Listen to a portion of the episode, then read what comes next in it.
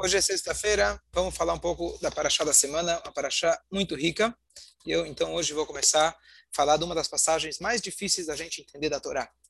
E a passagem que eu vou falar é: a Torá conta pra gente aquela história de que Moshe bateu na pedra. Então, uma vez, já algumas vezes eu já fiz uma, uma pequena retrospectiva, se a gente for é, tentar resumir a Torá em poucas palavras. Então, se a gente for resumir a, palavra, a, a, a Torá em poucas palavras, a gente fala que é, Hashem criou o homem e a mulher, eles pecaram, os seus filhos, um matou o outro, seu neto inventou a Vodazará, por dez gerações eles pecaram, Deus destruiu o mundo, mais dez gerações eles pecaram, apareceu Avram, Yitzhak e Yaakov, a, o Yitzhak brigou com o irmão, Yaakov brigou com o irmão, Yosef brigou com os irmãos brigaram com ele, eles foram escravizados por 210 anos, ficaram reclamando 40 anos no Egito, e finalmente o coitado do Moshe, que tanto se dedicou para o povo, ele, ele, coitado, não pôde entrar na terra prometida. Esse é o resumo da Torá, tá certo? Esse é o resumo da Torá. Um livro bonito, né? A história, as glórias do nosso povo. Se alguém pergunta se a Torá é verdade, além de todas as provas históricas, etc., se fosse é, um livro de historinhas bonitas, nosso povo, a gente poderia dizer que alguém, Hasbe Shalom, né, inventou. Mas é um livro que conta, realmente ele trata, retrata verdadeiramente a realidade da vida. E a realidade da vida são os conflitos, são as dificuldades. Claro que ao longo dos 40 anos, a maioria do tempo foram momentos de glória, momentos de, de, de, de, de, de grandeza. Mas a Torá fez questão de contar para a gente justamente os momentos de fraqueza, porque é isso que a gente precisa, é, nesses momentos, mais do que tudo, a gente precisa recorrer à nossa Torá e ver qual é a orientação. Então, para culminar toda essa história, onde Moshe Rabbeinu, 40 anos, conseguiu aguentar, suportar, orientar, guiar o nosso povo, e no final das contas, por um erro muito pequeno, aparentemente, Hashem vai lá e todo aquele perdão que Hashem perdoou, bezerro de ouro, Hashem perdoou as piores coisas, chegou no Moshe, não tem perdão, não tem história, ele pede para Deus 515 vezes, e Hashem ele fala para ele, não me, não me pede mais, e você não vai entrar na terra de Israel, e ponto final. E se a gente acompanha a vida de Moshe, dá pena dele, coitado.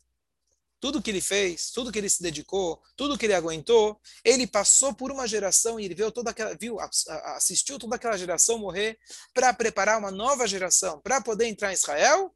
E no final dos 40 anos, ele tropeça e naquele momento Hashem tira dele aquilo que ele mais queria e a vontade dele não era para comer nos restaurantes em Tel Aviv, ele não queria comer no McDonald's kasher, ele não queria passear na Ben Yehuda, o que ele queria era poder cumprir as mitzvot, que Hashem falou que determinadas mitzvot só, só poderiam ter sido cumpridas uma vez que ele entrasse em Israel. E ele ficou sem.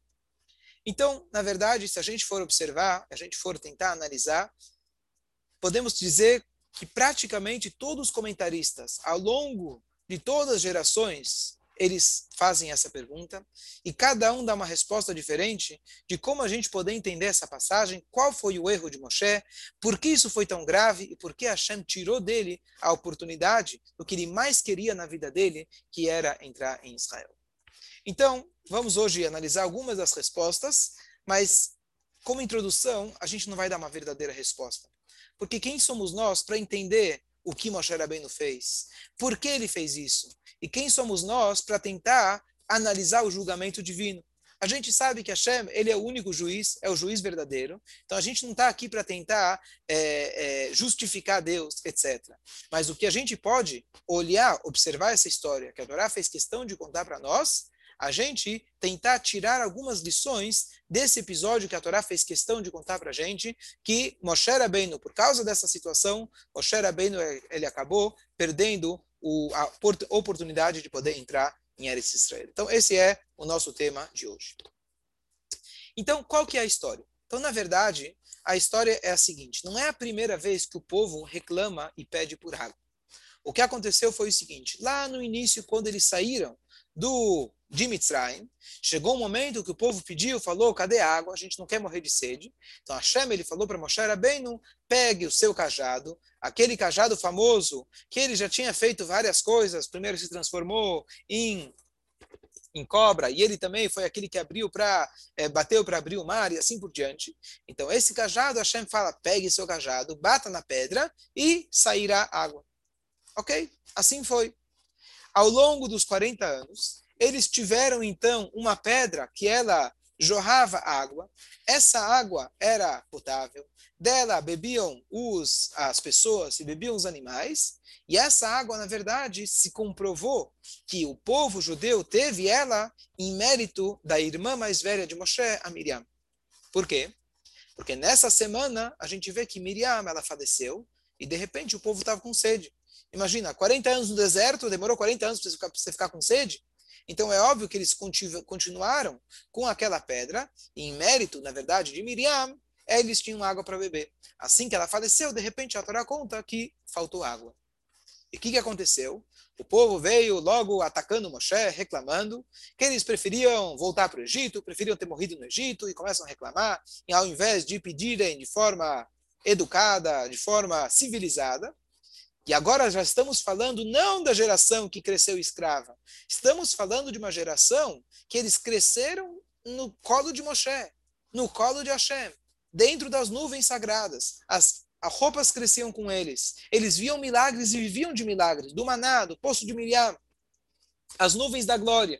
E essa turma agora chegou e começou a reclamar com Moshe. E aí, então, Moshe Rabbeinu, ele vai, ele se consulta com Hashem, e Hashem fala para ele umas palavras muito difíceis da gente entender. Hashem fala, pegue o seu cajado e fale com a pedra. Pera, se é para falar com a pedra, você não precisa pegar o cajado. Simplesmente fala com a pedra. E aí Moshe Rabbeinu ele foi falar com a pedra.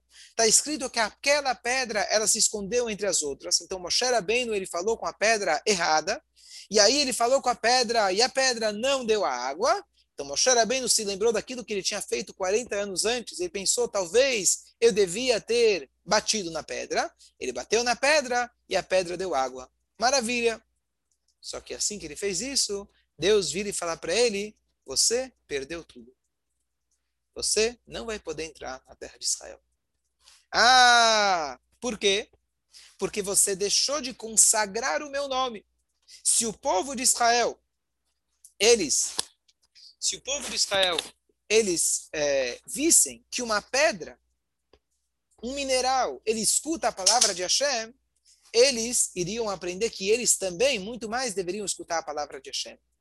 E eu esqueci de contar um detalhe. O Moshe bem naquela hora, ele perdeu a paciência e ele falou, Shimuna Hamorim, escutem seus rebeldes. Vocês acham que eu vou tirar dessa pedra água? Certo? Ele jogou ali, ele ficou, vamos chamar assim, com raiva do povo. Então, Hashem, ele falou, você perdeu tudo. Você deveria ter Mordecai está perguntando, ele podia ter batido uma vez e não duas. Boa pergunta. Mas o ponto foi que ele bateu. É, talvez um dos comentaristas falam isso.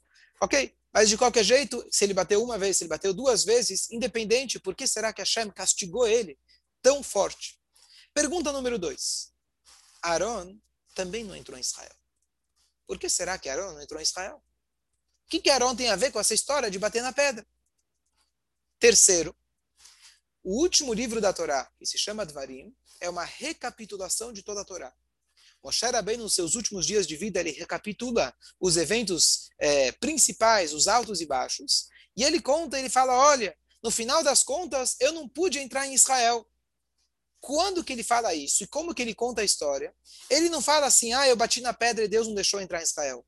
Ele fala assim, vocês se aproximaram de mim e pediram para mandar espiões para a terra, que é uma outra história completamente diferente que a gente deu na, duas semanas atrás, semana passada duas semanas atrás. E vocês se recusaram a ir para Israel. E Deus também ficou bravo comigo por vossa causa, dizendo que você também não vai entrar em Israel. Essas são as palavras que está em Dvarim. Peraí, Moshe Rabbeinu parece que mudou a narrativa. A narrativa foi, Deus não deixou você entrar em Israel, que você bateu na pedra. E aí, quando você vai contar a história, Moshe Rabbeinu, ele foi contar a história de novo no quinto livro da Torá, ele muda. E ele fala que Deus não deixou entrar por causa do pecado dos espiões. E por causa do povo, ele está culpando o povo e omitindo a história dele. Então, essas são as perguntas de hoje.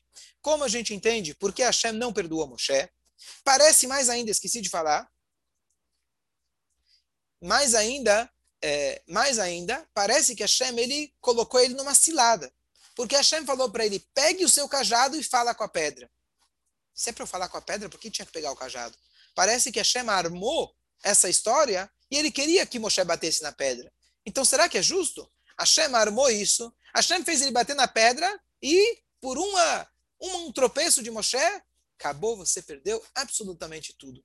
Todo o teu trabalho, tudo aquilo que você se esforçou, parece, Hashem esqueceu, e Hashem, cadê o perdão de Hashem? Também desapareceu. Como a gente entende tudo isso? Resumindo, por que Moshe não entrou em Israel? Por que ele foi castigado por tão pouco? O que, que tem a ver Aaron com a história? E por que Moshe era bem no próprio? Ele muda a narrativa quando chega em Dvarim. Respondendo à pergunta do Mordecai aqui no chat, a pergunta foi quais livros foram ditos por Moshe, quais livros foram falados por Hashem. Então, todos os livros da Torá são, na verdade, diretamente de Hashem. Hashem falou e Moshe transcreveu. O que acontece é que os primeiros quatro livros foi como se fosse que passou diretamente por Moshe. Já, vamos dizer, o trem expresso, ele não faz as paradas. Já no último livro, é, o trem ele é de Hashem, é ele que está fazendo o trem mexer, só que ele fez uma parada dentro de Moshe.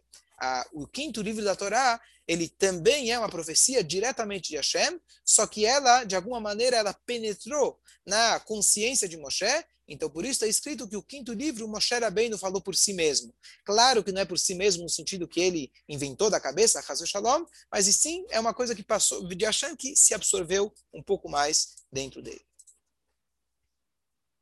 Agora, uma coisa curiosa, antes da gente responder as perguntas, por que a Miriam, em mérito dela, que eles tinham a água? A gente sabe que Hashem, ele faz aquilo que se chama moeda por moeda, midá keneged midá. Tudo bem, ela é uma profetisa, ela cuidou de Moshe, foi graças a ela que o, o Moshe Rabbeinu nasceu. Bom, tudo bem. Mas o que, que tem a ver com água especificamente? Então aqui a gente vê algumas coisas curiosas que vale a pena a gente, a gente contar sobre Miriam. E para a gente entender isso melhor, eu vou fazer uma outra pergunta muito forte, que é a seguinte. Nós temos, no final da reza, todos os dias do ano, seis lembranças, chamamos Shesh Zechirot. O que, que a gente lembra? Os pontos históricos importantes que sejam lembrados todos os dias. Por exemplo, Shabat, o momento que a gente recebeu a Torá no Sinai, e assim por diante. E uma das seis coisas escolhidas de toda a nossa história foi o episódio que a Miriam, lembra o que Hashem fez para Miriam no deserto, quando vocês saíram do Egito. Que, que Deus fez para Miriam? Então a gente leu no final da Paraxá da semana retrasada, de que ela foi lá e ela contou para o Aaron aquilo que o Moshe tinha se separado da esposa e etc. E aí por isso ela ficou fora do acampamento por sete dias e todo mundo esperou ela. Bom, coitada dela. Por que será que o episódio, o erro, o pequeno erro dela, parece igual a história de Moshe? O pequeno erro dela, que ela comentou e ela tinha boas intenções, todos os dias do ano, todo judeu, ao longo de toda a história, vai lembrar aquilo que ela fez de errado? Será que isso não é Lachonará? A gente está lembrando todo dia Lachonará que ela fez. Será que é certo eu pegar e lembrar todo dia aquilo que ela fez de errado? Não seria isso uma Lachonará? A gente não está repetindo erro? Não, me lembra quando eu era criança, né? Você fala que não pode chamar o fulano de, de melancia, ou fulano de chamar ele qualquer apelido. Então você chega e fala, eu não vou chamar o melancia mais de melancia, porque o melancia não gosta de ser chamado de melancia, né? Então, você está, aparentemente, voltando o erro. E qual erro que está lembrando? Não faça igual ela fez. O que, que eu estou fazendo agora? Lembrando o erro, o erro todo dia que ela fez. Por que será que ela foi assim, condenada a tal ponto que todo dia a gente precisa lembrar disso? Então, com certeza, nessa lembrança de Miriam, a gente não está querendo lembrar o erro dela, e sim uma grandeza dela. Então, há pouco tempo atrás, eu falei uma das, uma das, uma explicação que eu vi recente, que eu não vou elaborar agora, mas só para lembrar de que Hashem, ele na verdade, ele é, paga para a gente midá, keneged midá, sempre moeda por moeda, medida por medida. Então, da mesma maneira que a Miriam esperou por Moshe por alguns instantes, quando ele estava na cestinha, Hashem retribuiu a ela que todo o povo esperou ela se recuperar da lepra, da Metzorá, por sete dias. Então a retribuição de Hashem é muito maior. Ela esperou por Moshe por alguns instantes, ela era uma única pessoa, 3 milhões de pessoas esperaram por sete dias. Então a retribuição de Hashem é na mesma moeda e desproporcionalmente maior. Então aqui a gente lembra todo dia de Miriam, aquilo que Hashem fez para Miriam, não lembrar que Hashem afligiu ela, mas lembrar que Hashem retribui tudo aquilo que a gente faz, a gente tem uma consequência. E quando é algo positivo que nós fazemos, isso traz uma consequência muito maior. Então, sim, tem um motivo muito grande para a gente lembrar disso todo dia, porque eu estou terminando a minha reza, eu vou começar o meu dia, e às vezes eu não dou a devida proporção, a devida, o devido é, é, eu não avalio o tamanho das minhas atitudes, então eu lembro todos os dias, saiba que uma pequena pena que você coloca na balança, você pode fazer com que a balança do universo todo, ela possa pender para um lado ou para o outro, nas palavras do Maimônides. Então essa é a explicação que eu dei da outra vez. Então vamos voltar agora para o nosso tema. Por que será que a água, ela estava ligada justamente com Miriam? Então aqui tem uma explicação muito bonita.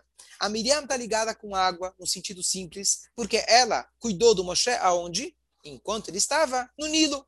Então, já que ela cuidou do Moshe quando ele estava na água, então, em mérito dela, o povo teve água ao longo dos 40 anos.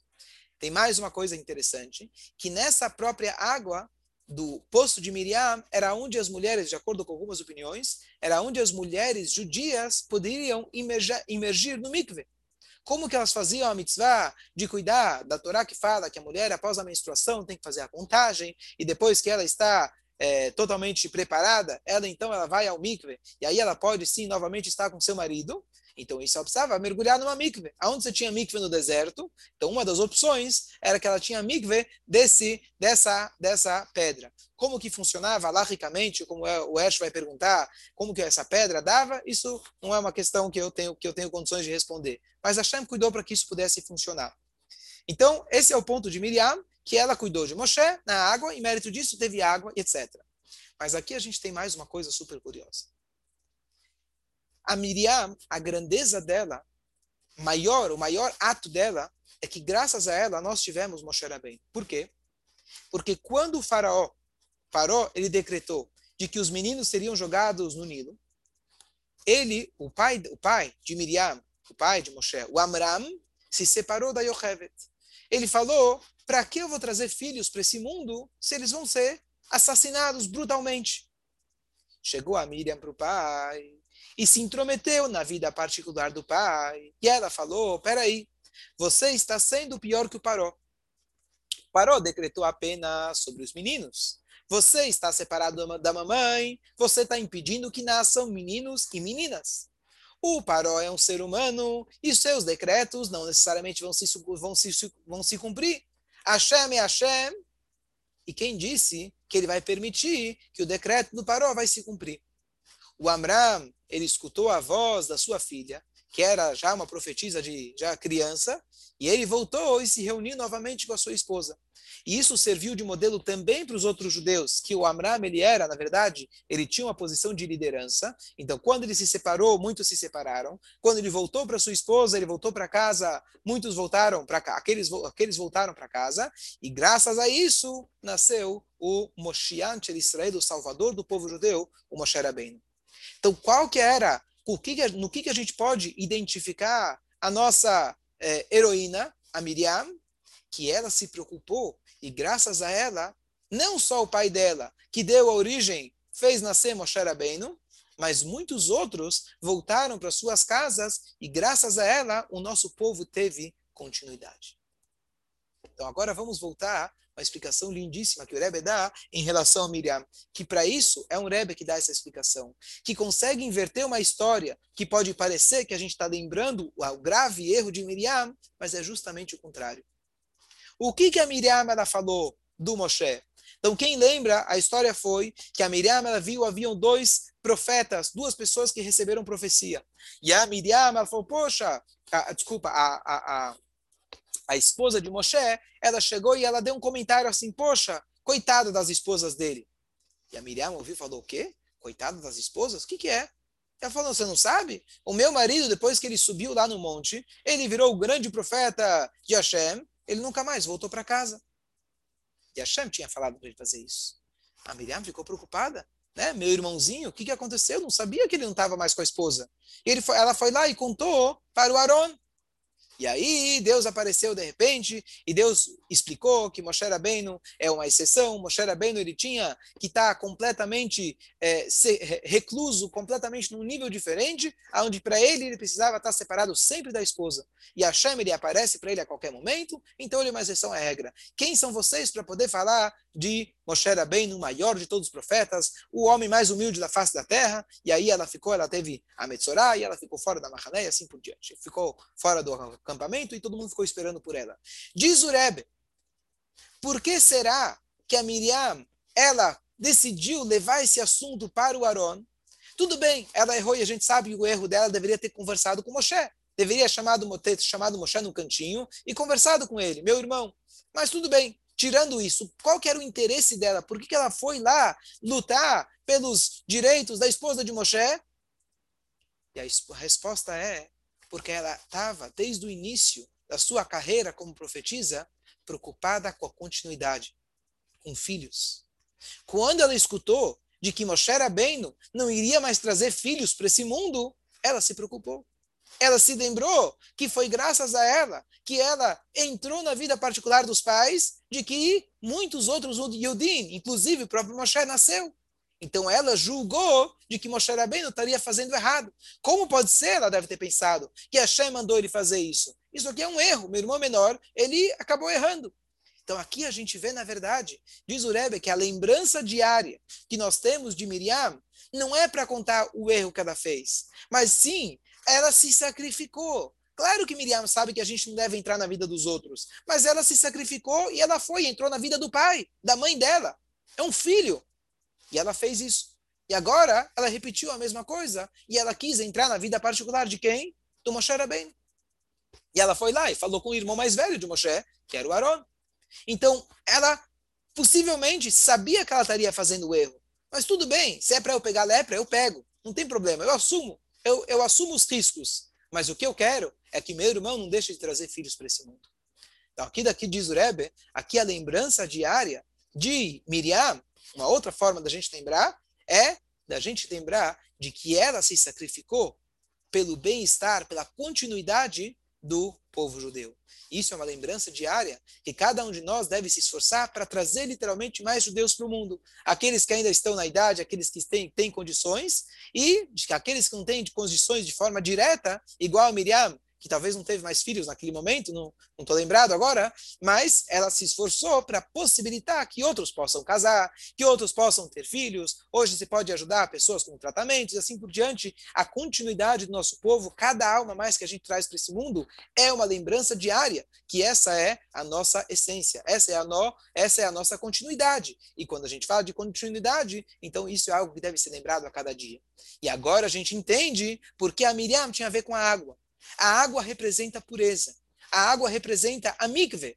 E por isso, graças a ela, em mérito dessa preocupação da continuidade do povo judeu, que é representada pela mikve, que é a mitzvah do marido e a mulher, para que eles possam trazer a continuidade de filhos, agora a gente entende por que então a Miriam estava ligada com a água. Agora que a gente terminou esses parênteses, a gente vai voltar para tentar explicar a volta a, a, a, história de Moshe, por que então Moshe Rabbeinu, ele precisou bater na pedra, por que, que ele perdeu por isso e assim por diante. Dúvidas, comentários rapidamente.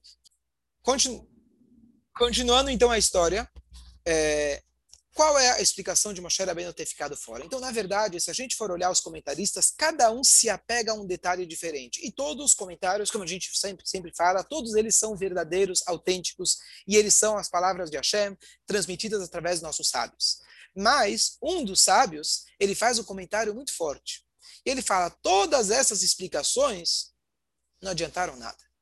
Porque tudo que você vai explicar, que Moshe Rabbeinu ele fez isso, ele fez aquilo, ele fez isso, o erro dele foi esse, foi aquele.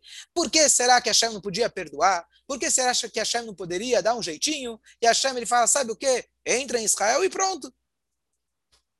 Então, eu vou trazer uma primeira explicação, que ela não resolve a maioria das perguntas, mas é uma explicação muito bonita entre várias outras. O Rashi traz uma para gente, só rapidamente, que isso foi, o, o é, foi um erro de Moshe Rabbeinu, porque ele deveria ter é é, é, é, santificado o nome de Hashem.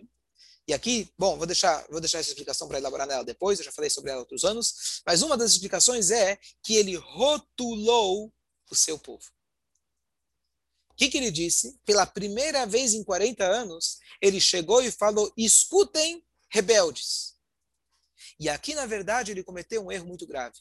O Midrash traz para gente, lá no início da história, você trouxe agora, você falou sobre a sarça ardente. Em um determinado momento, tem um passo na Torá enigmático. O, o, a Torá fala assim: Deus falou para Moshe e Aaron e ordenou sobre o povo de Israel. Então você está esperando a continuidade. O que, que ele ordenou? Não está escrito. Dizem nossos sábios, o que quer dizer ordenou sobre o povo de Israel? Deus deu as diretrizes para Moshe e Aaron. O que significa o que, que vai implicar ser líder, líder do povo de Israel? Ser líder de Israel, Deus falou para ele, orientou eles, dizendo: vocês têm que ser pacientes. Vocês têm que aguentar as reclamações deles. Eles vão reclamar. Mas vocês nunca devem chamar eles de rebeldes. Essa foi a primeira orientação que Hashem deu, de acordo com o Midrash. Hashem falou para Moshe Rabbeinu, é, a primeira orientação, independente das pragas, pega, faz isso, faz isso, faz aquilo, foi a primeira orientação em, em relação ao povo de Israel de como lidar com o povo. Então, aquela primeira orientação e a mais importante, Moshe Rabbeinu, ele falhou nisso. Então, de novo, isso talvez ainda não justifica, mas explica um pouco. Mas mais do que isso, dá para gente uma lição muito importante. Moshe Rabbeinu, você pode perder até a paciência. Você pode ficar chateado com o povo. Mas um pai, um educador, um professor, um líder, na hora que ele rotula o seu filho, o seu aluno, o seu seguidor, ele agora não pode continuar sendo mais o seu líder. E por isso ele ficou para trás. Você rotulou meu povo, então você agora perdeu de entrar em Eretz Israel. Você não vai poder continuar guiando esse povo. Não é necessariamente que o pecado é tão grave, mas você demonstrou que você agora não está pronto para essa nova geração. Você não está pronto para levar esse povo adiante. Então aqui a gente tem uma lição muito bonita, muito clara, da ideia de um. É, tem várias histórias para ilustrar isso, mas aquela famosa famosa história que tinha uma classe numa escola que era sempre a pior classe, e um belo dia chegou uma nova professora e falaram para ela, por engano, se referindo a outra classe, que ela está pegando a melhor classe da história da escola. Em resumo, de fato, foi o que aconteceu com aquela, é, com aquela classe. Ela acreditava, falaram para ela que era a melhor classe, e no fundo era mais bagunceira. E ela acreditou na classe, e assim, de fato, acabou acontecendo, e se tornaram alunos exemplares. Quando a gente acredita no nosso aluno, quando a gente deposita confiança, quando a gente dá crédito, a gente realmente cria o nosso aluno, a gente desperta nele a vontade, a gente desperta o potencial dele, e esse é o papel de um educador, sempre olhar, como a gente já contou inúmeras vezes em shurim anteriores, a gente conseguir olhar os aspectos positivos de uma criança, daquela plantinha pequena, e você, educador, você tem a força de despertar isso dentro da criança. Esse é o primeiro ponto. Segundo ponto, segunda explicação muito bonita é a seguinte. Moshe Rabbeinu, no final, ele resume a história e ele muda a narrativa. Ele conta que Deus ficou bravo comigo por vossa causa, porque vocês falaram mal de Israel e eu acabei não entrando também. Esse, na verdade, foi o motivo que Hashem, ele não deixou Moshe Rabbeinu entrar. Todo mundo sabe que o capitão é o último a sair do barco. Todo mundo deve ter lido, ou visto, ou assistido que a é, orquestra do Titanic continuou a assistir o filme, mas assim dizem que a orquestra do Titanic ela continuou tocando enquanto o barco ainda não tinha é, é, submergido completamente. Se você é o capitão do barco, você não abandona. Uma vez que o povo de Moshe Rabbeinu, aquele que ele carregou no colo todo esse tempo, eles não iam poder entrar em Israel, não tem sentido Moshe Rabbeinu entrar em Israel. O Midrash diz para gente tem até opiniões que o povo que saiu do Egito não tiveram uma parte no mundo vindouro. Por quê? Pelos erros que eles fizeram. Mas Moshe Rabbeinu ficando enterrado com eles, isso vai servir para que quando os mortos forem ressuscitados, Deus vai passar pela lista onde está cada um, e aí, de repente, vão ter esquecido, entre aspas, estou só ilustrando, vão ter esquecido da geração do Midbar, Eles não estão enterrados em Israel, eles não estão no cemitério famoso, estão lá no meio do deserto, quem sabe onde estão. E até que vão sair procurando Moshe Rabbeinu. Cadê Moshe? Ah, Moshe foi enterrado lá no, no deserto. E junto com Moshe, em mérito de Moshe, todos eles vão voltar. Significa que Moshe Rabbeinu não foi enterrado em Israel, como é o desejo de muitas pessoas, especialmente de tzadikim. Ele foi enterrado no lugar onde a própria Torá fala, nem sabemos onde ele vai ser onde, onde ele está enterrado. Não tem nem sequer para um Yehudi um lugar que a gente possa lá procurar aonde está Moshe, para a gente rezar no túmulo dele. Porque Moshe Rabbeinu ficou junto com seu povo. Esse é o verdadeiro líder. E a Torá, na verdade, está escrito que Norá alilot Adam. Deus ele não quis, na verdade. Deus, só um instante. Aqui agora a gente entende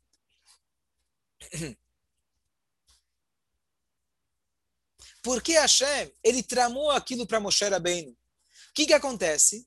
Se a gente observasse a história e não tivesse a história da pedra, poderia se imaginar que Moshe Rabbeinu pecou junto com o povo. Afinal, quem mandou os espiões? Vai ver que Moshe Rabbeinu, Deus nos livre, também não acreditou muito em Deus. E por isso ele ficou para trás. Então Deus, ele na verdade, na hora que teve o pecado dos espiões, Deus já falou: se teu povo fica, você não vai. Mas Deus precisava, entre aspas, de uma é, de uma máscara para Moshe Rabbeinu. Deus precisava que não, não caísse a culpa em cima dele, porque ele não tinha culpa, mas simplesmente ele precisava ficar com o seu povo. Então o que, que aconteceu? Deus armou essa história. Deus falou para ele: pegue seu cajado. Deus fez com que aquela pedra que ele ia falar não estava lá, se escondeu. E aí, na hora H, Moshe Rabbeinu ele escorregou. Isso já era uma armação de Hashem. Isso só serviu, na verdade, como proteção de Moshe Rabbeinu. Como Rashi ele traz para gente, toda vez que está descrito na Torá que Moshe Rabbeinu pecou, que Moshe Rabbeinu entrou em Israel, se faz questão para apontar o pecado que ele fez. Por quê? Para lembrar que foi esse o pecado dele. Apenas esse e nada mais. E que tipo de pecado? É um pecado que só veio em seu favor para falar, ó, oh, Moshe Rabbeinu ele errou. O que, que ele errou? Ele falou, ele bateu em vez de falar. Mas Deus também já tinha mandado ele bater antes. Ou seja, não foi um erro muito grave. É, esse erro é apenas uma proteção para Moshe Rabbeinu e para desculpa, para não tirar o mérito dele e o verdadeiro motivo é o que Moshe Rabbeinu fala lá no final dos 40 anos. Gambina itanaf Hashem biglalchem. Também comigo, Deus ficou nervoso por vossa causa. Ou seja, eu fiquei para trás. Agora a gente entende todas as perguntas. Por que Moshe Rabbeinu ficou para trás? Não é que Deus não tinha piedade. Não é que Deus não podia desculpar. Não é nem sequer porque ele bateu na pedra. E sim porque o, o capitão, ele fica junto com seu povo. Ele é o último a sair do barco. Número dois, por que Aaron ficou para trás? Tem dois motivos. Aaron ele também fez o pecado do bezerro de ouro, mas além disso, o Aaron ele também era o líder do povo de Israel, ao ponto que a gente vê na Paraxá que todo o povo chorou quando ele faleceu. Então, sem dúvida que a sua influência, sua influência de liderança era tão grande que não justificava, não tinha sentido ele seguir adiante enquanto o seu povo ficava para trás. Agora a gente entende porque Deus ele tramou porque Deus ele colocou esse obstáculo na frente de Moshe, mandando ele pegar o cajado e mandando ele falar com a pedra. Isso tudo já estava armado. Para quê? Para servir como uma certa proteção para Moshe Rabbeinu, para que ninguém pense, para que ninguém cogite que Moshe Rabbeinu ele errou como os outros do povo. Eu queria rapidamente dar uma terceira explicação, só para não pular, porque é uma explicação também muito bonita. Não vou elaborar muito, mas rapidamente para ver a gente ver a grandeza do Moshe Rabbeinu. A terceira explicação é uma explicação da Hassidut que traz para a gente de que o Moshe Rabbeinu foi criticado. Por quê? Porque se ele tivesse falado com a pedra, o povo iria olhar e aprender a dizer, ó, oh, se a pedra escuta Deus, como que a gente não escuta Deus? Então ele profanou o nome de Deus, ao invés de consagrar, ao invés de engrandecer o nome de Deus. E quando a gente profana o nome de Deus, é algo gravíssimo.